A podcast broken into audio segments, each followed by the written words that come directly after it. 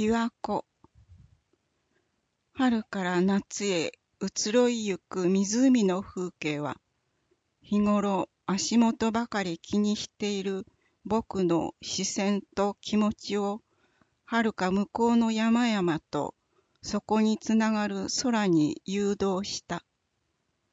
空は山の頂上から伸びて四方に広がり、僕の頭上を越して僕の背後までを包み込んだ。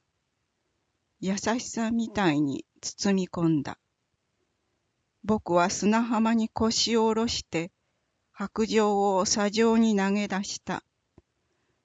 静寂の中に大好きな波音だけが溶け込んだ。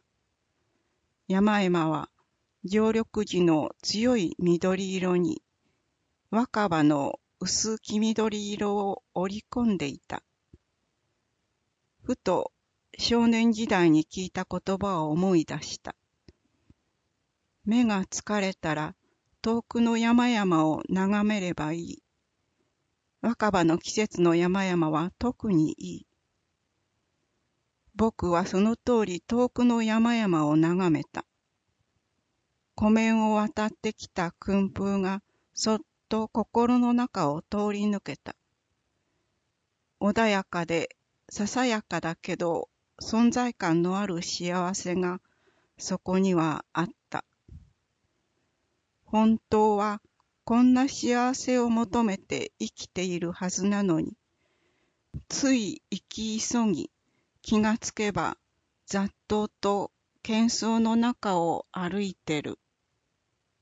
いつの間にか目線はどんどん近くなり、周囲を見渡すのに精一杯になってしまってる。目が疲れたら遠くの山々を眺めてください。心が疲れたら街を出て風を感じながら山々を眺めてみてください。特に若葉の季節はいいですよ。見えるとか見えないとか無関係に、眺めればきっと訓風は心の中を通り抜けていきます。